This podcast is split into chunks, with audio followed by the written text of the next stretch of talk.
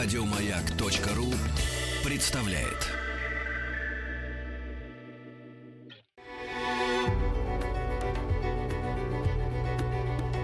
Много букв. Любимые тексты главных персон современности. Здравствуйте, дорогие слушатели. Я Ольга Кабо. И сегодня я с удовольствием поделюсь с вами моими любимыми поэтическими строками. И сейчас для вас прозвучит ранняя поэма Анны Андреевны Ахматовой «У самого моря». Это одно из моих любимых ахматовских ранних произведений. И это является фрагментом моего литературного спектакля «Память о солнце», который мы сделали с режиссером Юлией Жоновой и в содружестве с певицей Ниной Шацкой – я бы очень хотела, чтобы сегодня прозвучали эти строки. Анна Ахматова «У самого моря».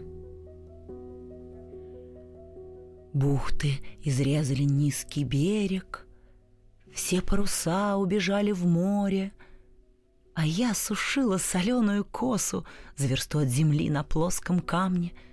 Ко мне приплывала зеленая рыба, Ко мне прилетала белая чайка — а я была дерзкой, злой и веселой.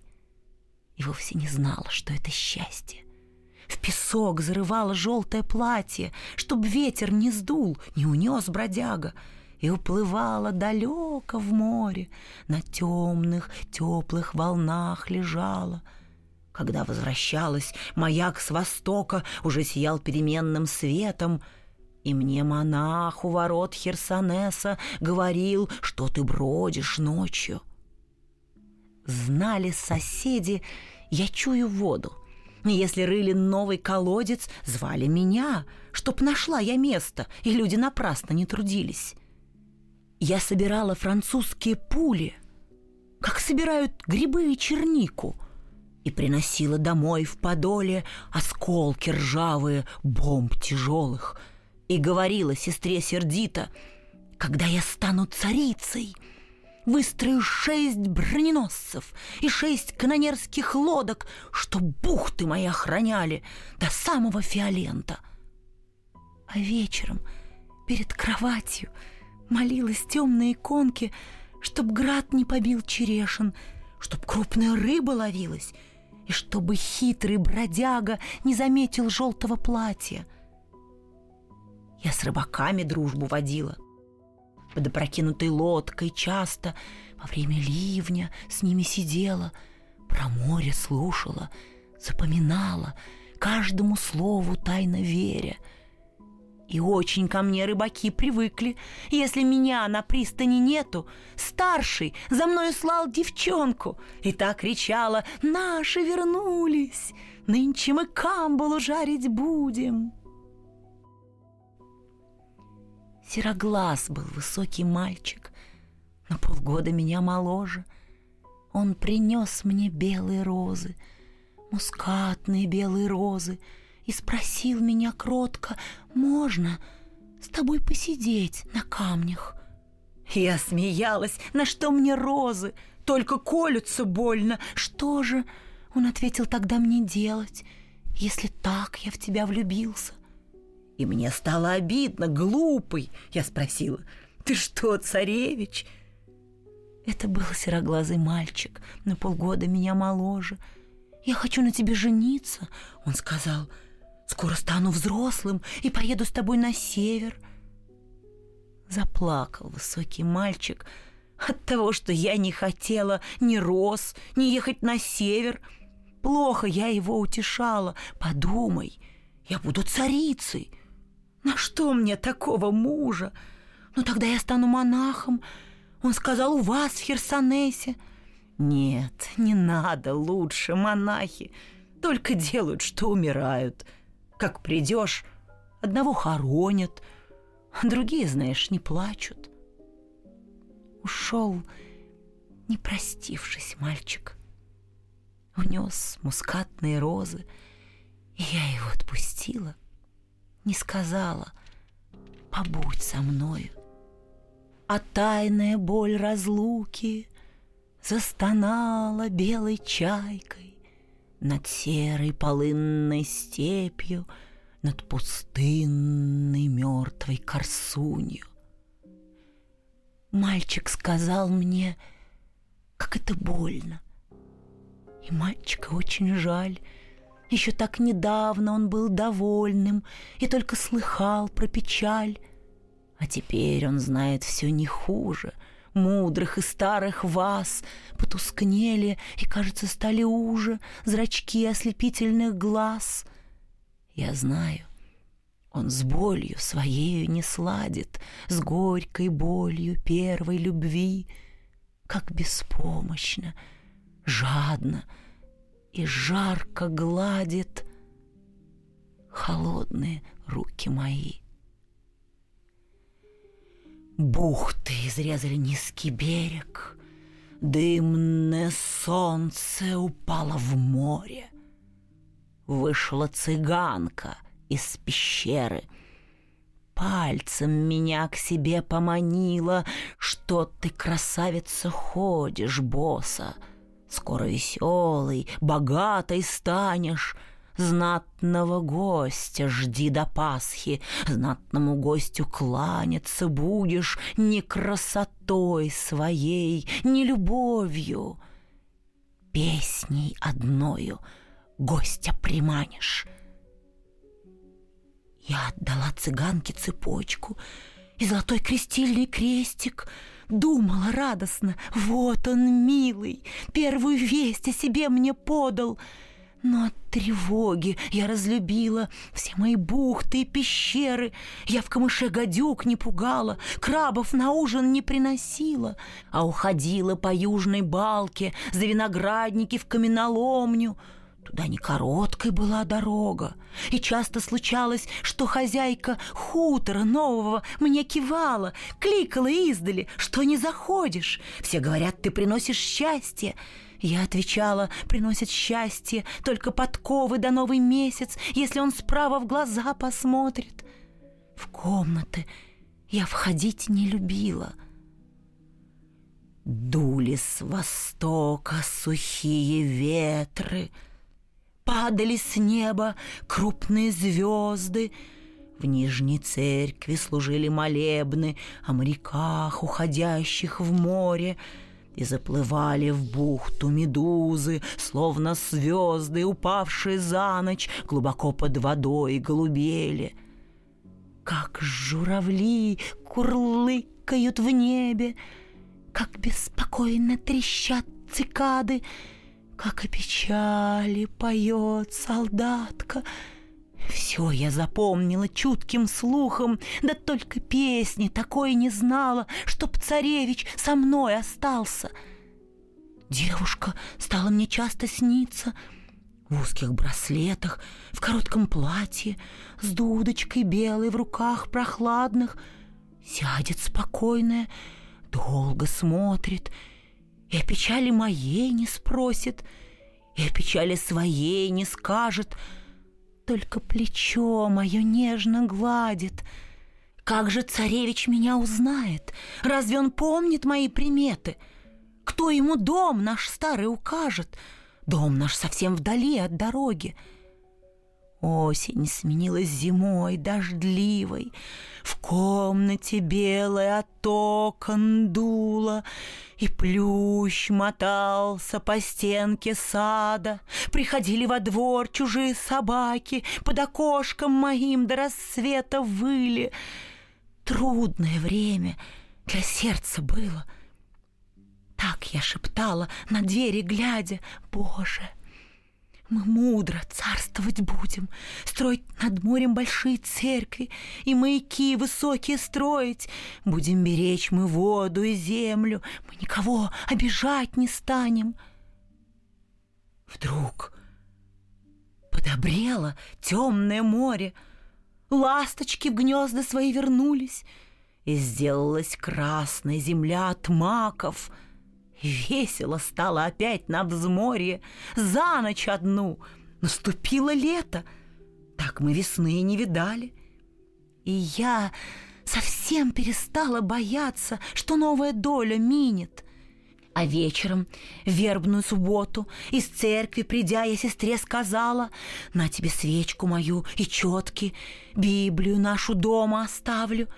Через неделю настанет Пасха, и мне давно пора собираться. Верно, царевич уже в дороге, морем за мной он сюда приедет. Молча сестра на слова дивилась, только вздохнула — Помнила, верно, речи цыганкина у пещеры. Он привезет тебе ожерелье и с голубыми камнями кольца. Нет, я сказала. Мы не знаем, какой подарок он мне готовит. Были мы с сестрой однолетки. И так друг на друга похожи, что маленьких нас различала только по родинкам наша мама. С детства сестра ходить не умела — как восковая кукла лежала, ни на кого она не сердилась и вышивала плащаницу. Бредила даже во сне работой.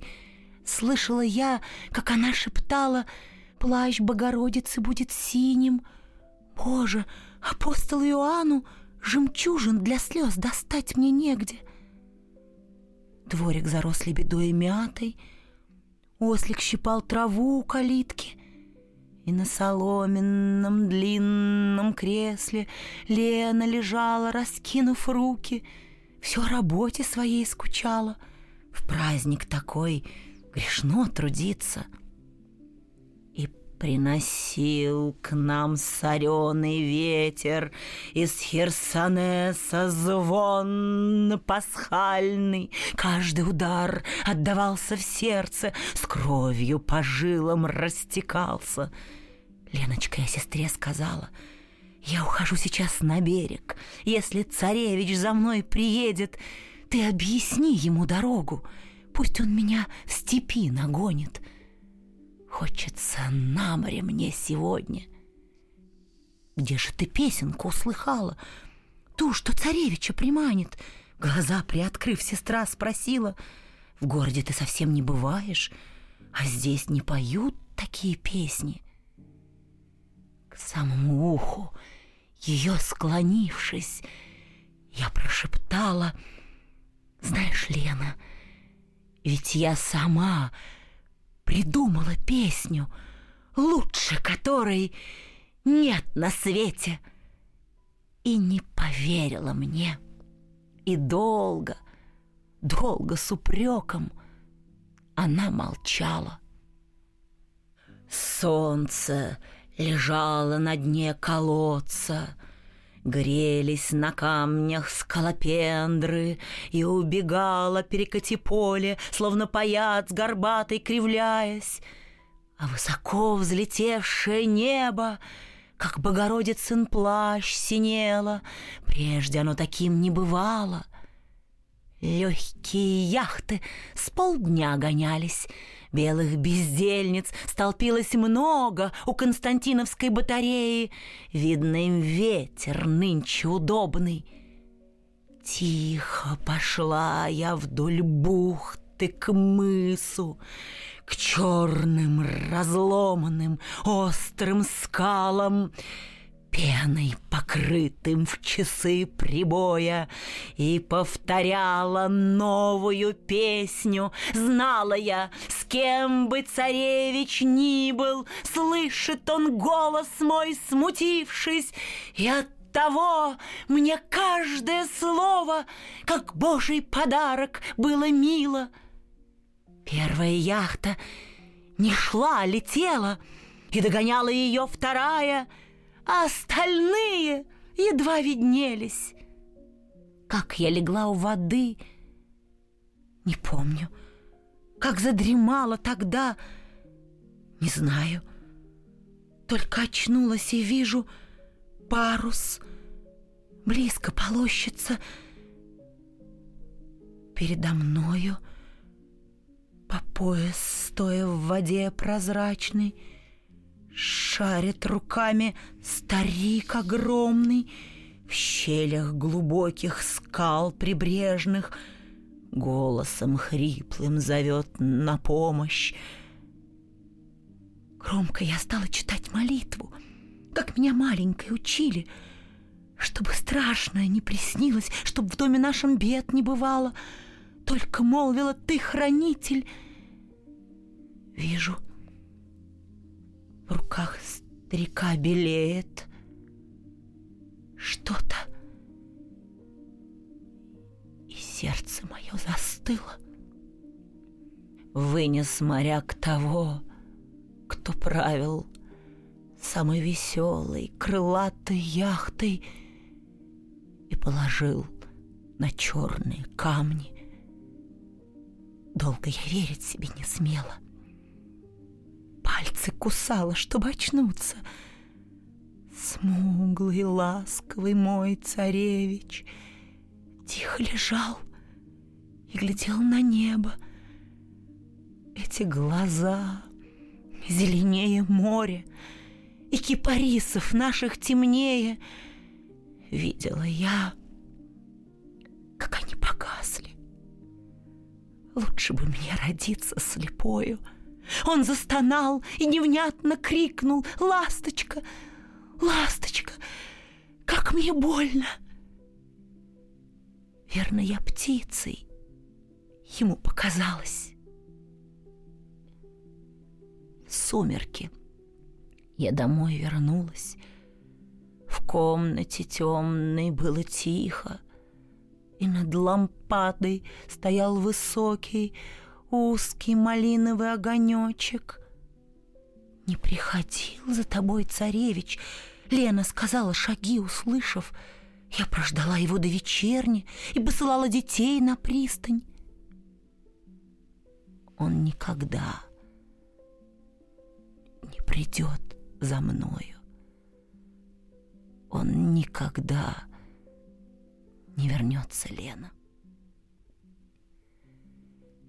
Умер сегодня мой царевич. Долго и часто сестра крестилась, вся повернувшись к стене, молчала. Я догадалась, что Лена плачет. Слышала я над царевичем пели Христос воскресе из мертвых.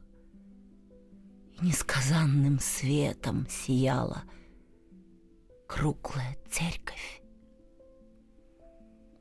Я пью за разоренный дом, за злую жизнь мою, за одиночество вдвоем — и за тебя я пью, за ложь меня предавших губ, за мертвый холод глаз, за то, что мир жестоко груб, за то, что Бог не спас.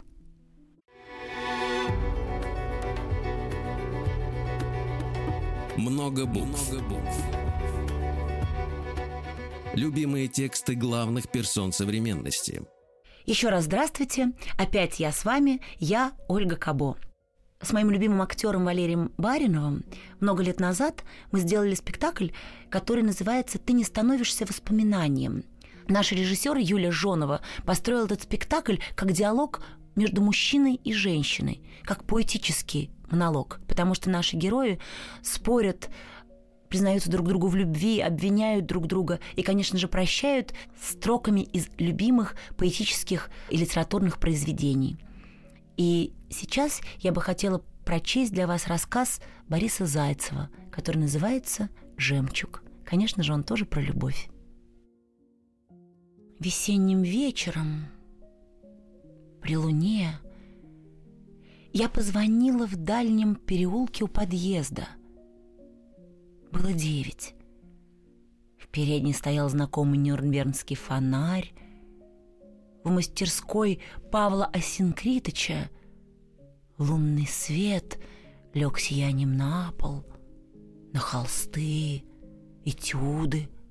«А, Надиш!» Павел Осинкритыч потрепал меня по руке, погладил бороду, седую, давно известную мне бороду чаю прошу, к чаю.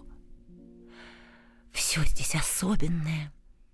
Может быть, тут дом, может, музей. Старье, резная мебель, холстины, керамика, по стенам скамьи.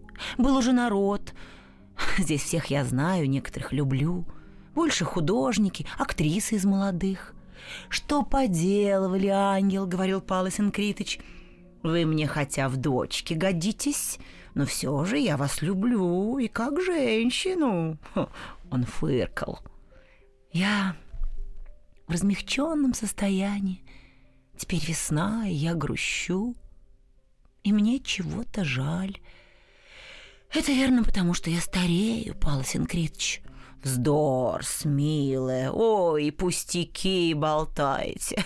Стареет человек начинает, у, шестидесяти. Вот я, например, хо-хо, вот разве я стар? Мы сидели в мастерской, разговаривали одни, и месяц заливал наш диван. На мне было черное платье — и старая нить жемчуга, любимая мною, с крестом венецианской работы. И здесь под луной мой жемчуг млел и таинственно играл голубоватыми лучами. Хм, вот видите, до чего я расслаблена. Я гляжу на свой жемчуг, и мне хочется ласкать его и шептаться с ним. Это сентиментально — но ведь он с моей родины, из Италии, и он видел много чудесного. То-то все брехня. Жемчуги не разговаривают. Эх, не втирать нам очков. Хорошенькая вы, бабочка, что там? Мне 32. В столовой гремел разговор, спорили о художнике С. Из прихожей вышел человек. Высокий, черный, со странной морщиной поперек лба. Я взглянула на него. Это был Александр Андреевич. Крепко рукой жал он руку Павлу Синкритычу. На пальце блеснул бриллиант, красный цветок в петлице. Давно в нашей земле, только что — к вам первым. Он улыбался. Улыбка не шла к его лицу, тяжелому, странному. Маленькие глаза были тверды. Мне показалось, что он стал резче, мрачнее и задумчивее. Подал руку и мне. И опять несветящая улыбка прошла по нему — Ага, у вас все по-прежнему. Надежда Николаевна здесь, и даже в прежнем платье, и даже жемчуг тот же. Мне стало неприятно. Ну зачем ему мой жемчуг? Я вспыхнула. И вы тот же. Те же бриллианты на руках. Разница в том, что мой жемчуг прекрасен, а носить бриллианты на пальцах мужчинам нехорошо. Почему? Дурной тон. Вот как. Вот как. И он стал болтать ложечкой в стакане. Что я могу сказать об этом человеке? Боже мой, мне ли его не знать? Восемь лет назад он подарил мне этот жемчуг весной в Венеции. Восемь лет назад мы любили друг друга бурно, мучительно любили, бывали счастливы до гибели и были, в общем, очень несчастны. Наша любовь продолжалась год, мы жили вместе, и за этот год я узнала его всего снаружи, но не скажу, знала ли вообще. Он был тяжек, мрачная душа жила в нем.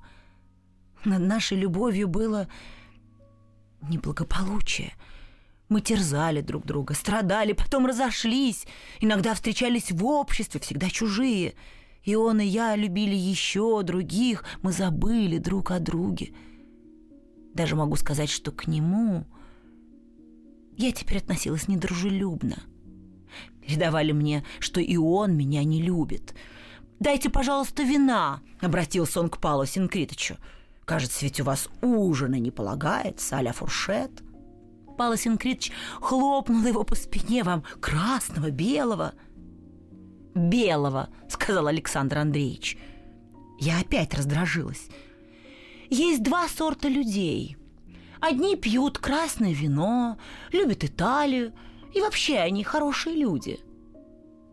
А другие – белые.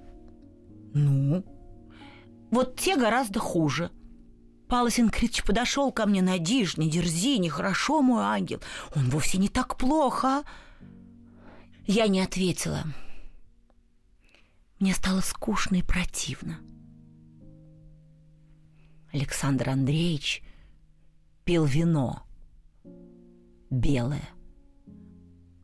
Я молчала. Кругом говорили. Я взглянула на Александра Андреевича. Он смотрел так же на меня, непонятным, упорным взглядом. Я обняла Павла Синкритовича и простилась. «Душенька!» — кричал Павел Синкритович. «Куда же рано так?» «Никуда, устала, не выдержу, никуда!» У подъезда стоял автомобиль. Это его, подумала я. Я не знала, что у него есть автомобиль, но могла бы держать пари. Было тепло. Луна сияла так нежно. Мне захотелось слез, каких-то дивных фиалок. Много фиалок. Уткнуть в них лицо и плакать, плакать. О чем, собственно?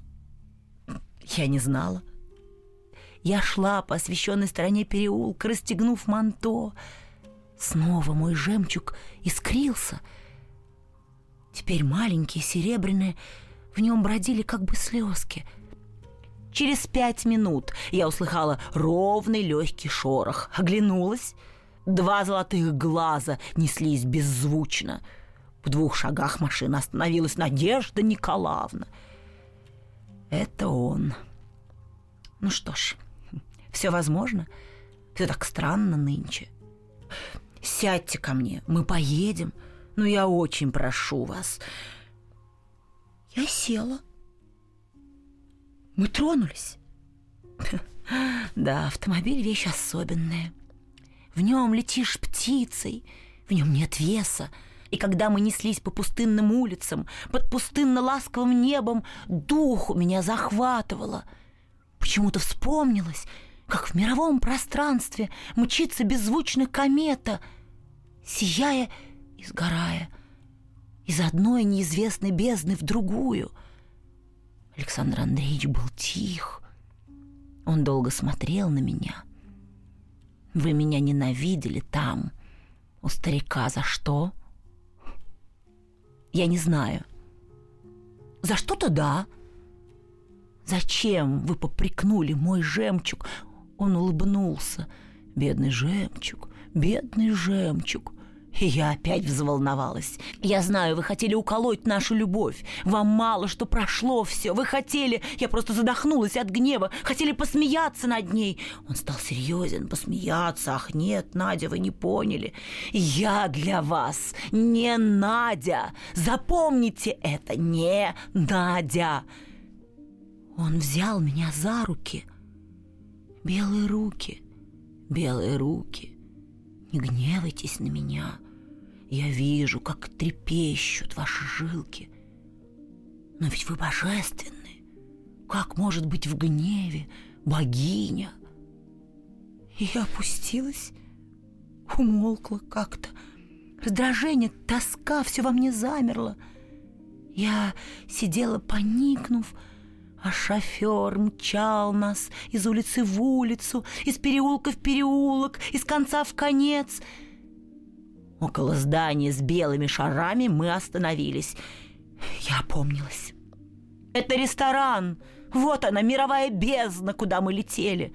Блистал зеркалами вход. Как опытная женщина, я знала, что надо подойти к зеркалу, поправить прическу — Александр Андреевич взял меня под руку, и по красному ковру мы поднялись в вестибюль в цветах. Румыны ударили смычками, многоголосый гул ресторана, толпа, золото света — все било по нервам. На минуту я забылась. Я чувствовала себя актрисой при поднятии занавеса.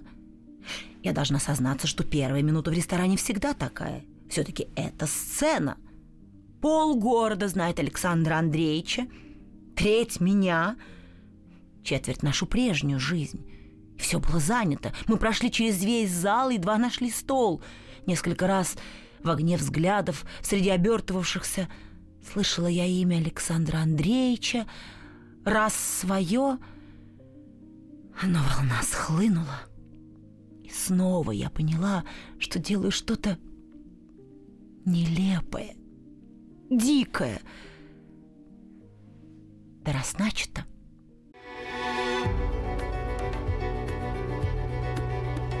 Много букв. Много букв. Любимые тексты главных персон современности. Еще раз здравствуйте, я Ольга Кабо. Борис Зайцев. Жемчуг. Александр Андреевич заказал устриц, а мне котлетку Маришаль. Ну почему он вспомнил, что я люблю котлетки Маришаль? Пили мы шампанское. Александр Андреевич молчал. Какую странную власть имел надо мной в этот вечер этот человек. Ну зачем я здесь? Что надо мне? Что ему? Мы не можем любить друг друга. Что за тайная сила свела нас здесь, сегодня, про себя живших своей жизни, про себя страдавших – «Я не хотел посмеяться над жемчугом», — прошептал он. «Нет-нет, не хотел посмеяться».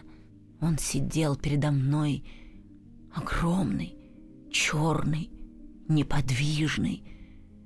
Он похож на Елиазара, подумал я, холодея, на Елиазара, увидевшего раз смерть и не могущего забыть.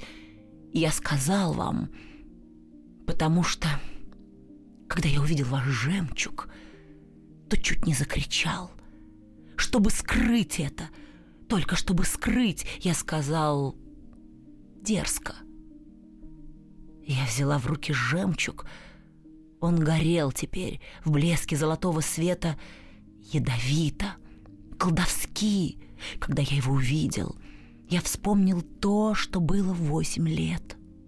Почему это вспомнилось нынче — Сколько раз мы встречались, здоровались, все было не то. Он подпирал рукой голову, в руке держал бокал, где весело, легко взбегали пузырьки, божественно чистые. Снова он стал другим, теперь казался печальной, прекрасной глыбой. Таким он бывал в самые лучшие минуты, теперь глаза его светили — рождение божества. Он глядел на бокал так же легко и бессмертно, как бег этих пузырьков. Это божество есть в вас, Надя, в ваших белых руках, в вашем жемчуге. Да, оно было в нашей любви, оно было, Надя, вы не станете отрицать. Да, было. — Несмотря на все было, ну кто виноват в том, что мы не были счастливы и расстались? Никто. Так было положено. Но сейчас я должен сказать вам, Надя, помните, как у Тургенева, только у ваших ног мог я дышать. Это из дыма. Все, что потом было, я вспоминаю как ничто — Поедемте. Я поднялась. Не могу здесь больше сидеть. Я знаю себя. Я знала, что в груди, в горле у меня поднимается теплота. Начинает щекотать. И вдруг здесь, на народе, в белой с золотом зале я разревусь. Уж я-то знаю, как я реву. Он поддерживал меня, и мы вышли. У подъезда он купил фиалок. Было довольно поздно. Моя луна... А в этот вечер мне казалось, что луна моя. Луна зашла, небо посветлело, и все чище невинней мерцали звезды на бледно-синем родном лоне. «Ну, едем!» — бормотала я. «Едем, только скорее, ради Бога!» Мы летели. Это было похоже на сновидение. Мы молчали.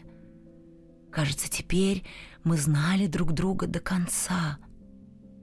Я уткнула нос фиалки, как он угадал — и сидела оцепенев, а воздушный конь, как в сказке, носил нас в тихом безумии из улицы в улицу, из переулка в переулок, из конца в конец. Шибче шептала я временами, шибче. Наконец я разразилась. Я плакала молча, долго, негромко и горько. Александр целовал мою руку — но мы ничего не могли сказать друг другу. Мы знали, что любовь наша прошла, что ничем нельзя вернуть ее. Как не остановить хода этих бледных звезд на предутреннем небе? Что оплакиваем мы нашу жизнь, почему-то незадачливую жизнь, перегнувшуюся теперь к закату. Что ушло, бессмертное, ушло мои слезы капали на ожерелье.